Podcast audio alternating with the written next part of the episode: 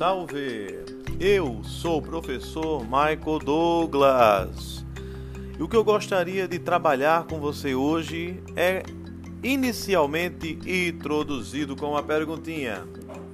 Será que as ciências humanas, ou melhor, o método escolhido das ciências humanas, aquele lá do positivismo, tem algum problema?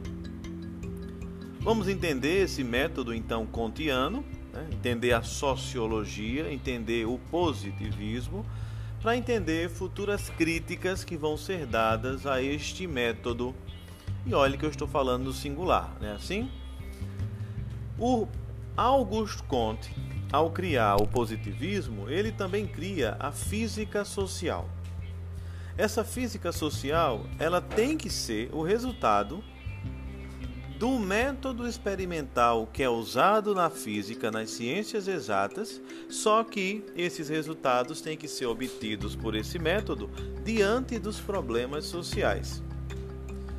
A grande questão é que vão dizer que este método não levou a muita coisa como resultado.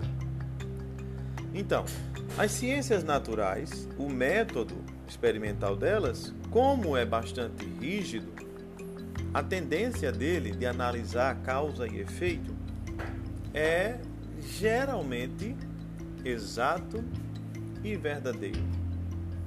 Então, quando nós tentamos entender por meio de causa e efeito os problemas sociais, como se resolvem os problemas lá nas ciências exatas, começaram a surgir problemas. Porque o homem em si é complexo e a causa e o efeito não resumem todas as esferas humanas. Porque um dos princípios básicos para o método experimental ser válido é ele ser objetivo. O que significa ser objetivo? Ser comum a todos. Mas como é que ele pode ser objetivo quando o conhecimento, ou melhor, o objeto do conhecimento é o próprio indivíduo, é o próprio homem? Complexo, uma vastidão em um só ser. Então, o método das ciências humanas, a física social, sociologia de Augusto Comte começa a apresentar aqui um certo problema de não conseguir ter essa exatidão a usar o método experimental para as ciências humanas. Tem que ficar claro aqui uma coisa, de acordo com esses teóricos críticos, que as ciências elas são baseadas unicamente em fatos. E isso significa o quê? Não se permite nenhum tipo de especulação, pensamento metafísico ou qualquer coisa que não possa ser atestado pela experiência. Só que a vida humana, ou melhor, os fatos humanos, não são como os fatos naturais. Como nós podemos dizer, os seres humanos eles são escorregadios, eles estão em mutação constantes. Eles são inconstantes no próprio ser. Eu posso ser uma pessoa hoje, posso ser outra amanhã, posso ser outra depois de amanhã. Então, aqui perde essa objetividade. Nenhum humano é igual. Então, de acordo com esses críticos, o estudo do método positivista oferece mais dificuldade do que conclusões. E nenhuma dessas conclusões, na verdade, podem ser definitivas como nas ciências naturais.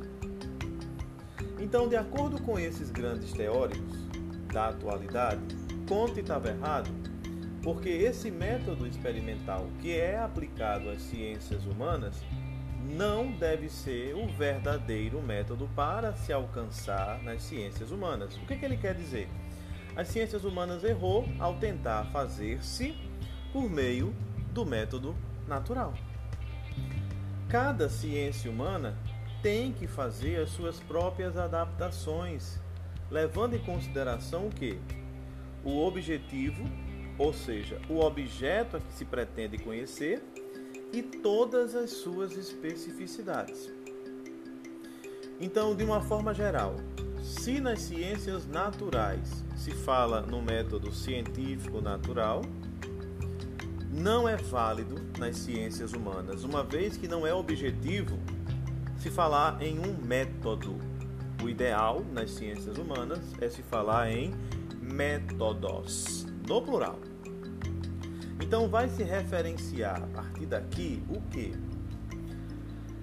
Que as ciências humanas, elas são totalmente rechaçadas por muitos teóricos modernos, principalmente essa ideia de física natural do Augusto Comte.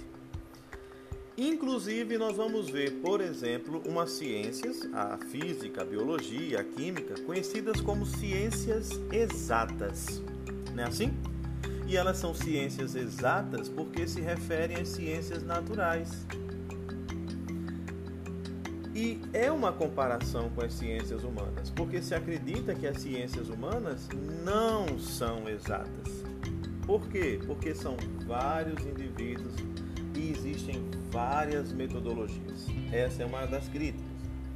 Outra crítica que talvez vocês não tenham ouvido falar, mas que existe, é que as ciências naturais são conhecidas como ciências duras. É uma comparação como se as ciências humanas fossem ciências moles.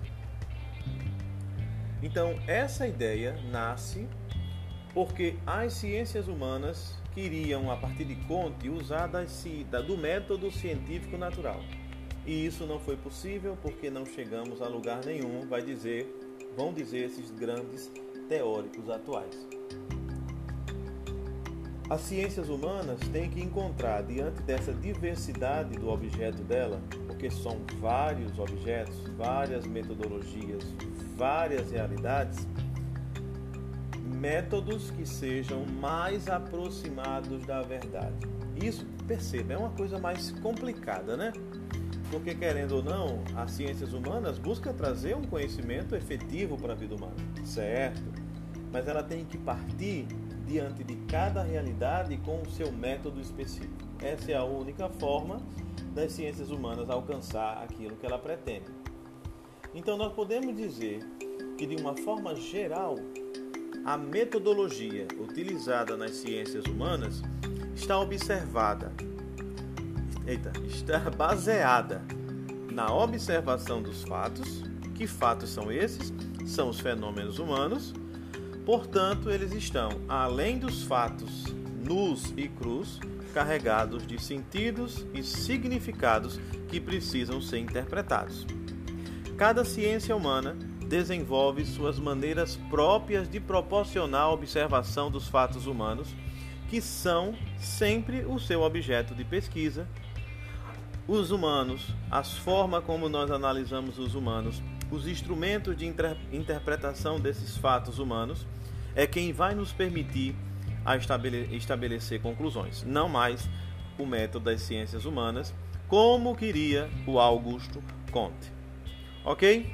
Então, na próxima aula, nós vamos ver um pouco mais da ideia de ciência e poder na contemporaneidade, a partir do Bruno Latour, é um filósofo, sociólogo, antropólogo, que está lá em Paris, na França, né? E vai falar um pouco sobre essa ideia de ciência e poder. Tranquilo? A ideia do humano, do não humano, mas fica para a próxima aula, ok? Abraços, felicidades e até a próxima!